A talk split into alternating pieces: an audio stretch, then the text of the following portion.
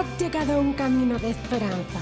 Palabras que fortalecen, afirman y establecen el propósito de Dios. Un camino de esperanza es una vida con Jesús. Damos gloria a Dios en esta hora y damos gloria al Dios Padre, al Dios Hijo y al Dios Espíritu. Y damos gloria a Dios por esta nueva oportunidad que tenemos una vez más de poder exaltar y glorificar el nombre del que vive y reina por los siglos de los siglos.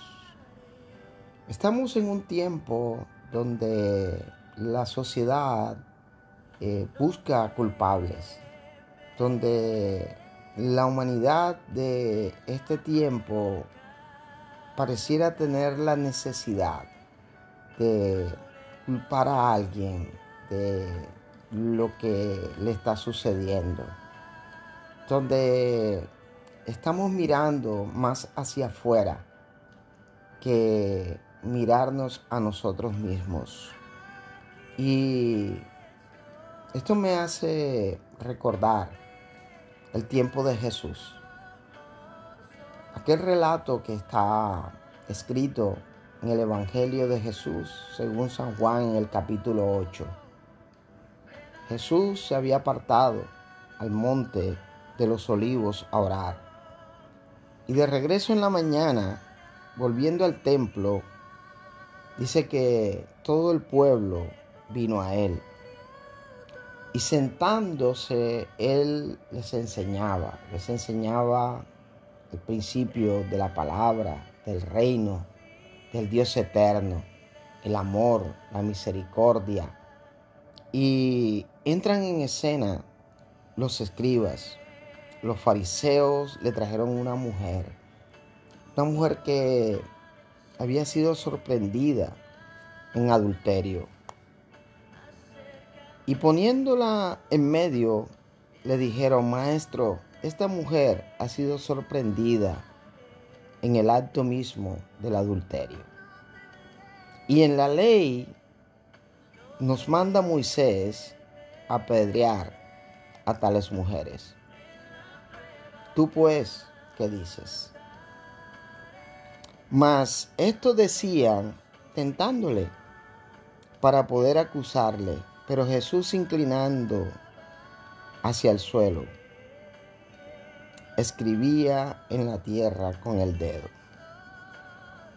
Y como insistían en preguntarle, se enderezó y les dijo, el que de vosotros esté sin pecado, sea el primero en arrojar la piedra contra ella. Y creo que esta sociedad no es ajena a esta escena. Pareciera que estuviéramos con las piedras en la mano, buscando a quien apedrear, buscando a quien juzgar, buscando contra quien descargar la frustración, la rabia, el odio, el resentimiento, el rencor por nuestros desaciertos porque esta sociedad se ha acostumbrado a mirar más hacia afuera que hacia adentro. Cuando deberíamos meditar y pensar en cómo podemos nosotros cambiar nuestra actitud, nuestra manera de pensar, nuestra manera de hacer las cosas. Cuando estaríamos pensando en cómo podemos nosotros contribuir para el amor, la paz. Estamos como estos fariseos, tratando de justificar sus propios pecados en otros. Porque dice la palabra de Dios en el verso 8 de este capítulo 8, dice que Jesús inclinándose de nuevo hacia el suelo siguió escribiendo en tierra. Pero ellos, al oír esto, acusados por su conciencia salían uno a uno, comenzando desde el más viejo hasta los, hasta los postreros. Y quedó solo Jesús y la mujer que estaba en medio. Enderezándose Jesús y no viendo a nadie, sino a la mujer, le dijo, mujer, ¿dónde están los que te acusaban? Ninguno te condenó. Y ella dijo, ninguno, Señor. Entonces Jesús le dijo, ni yo te condeno, ve y no peques más. Sencillamente, cuando reconocemos nuestros pecados, nuestros errores, entonces nosotros podemos recibir el perdón de Dios.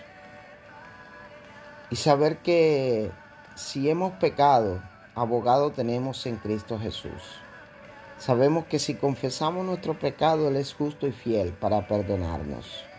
Pero realmente el primer paso es reconocer cómo estamos nosotros delante de Dios. Creo que es el momento de soltar la piedra o las piedras que llevamos en la mano, queriendo siempre encontrar a alguien contra quien descargar nuestra rabia, nuestro odio, nuestro resentimiento, nuestras frustraciones. Sabes, cuando Cristo florece en tu vida, entonces tu vida será diferente.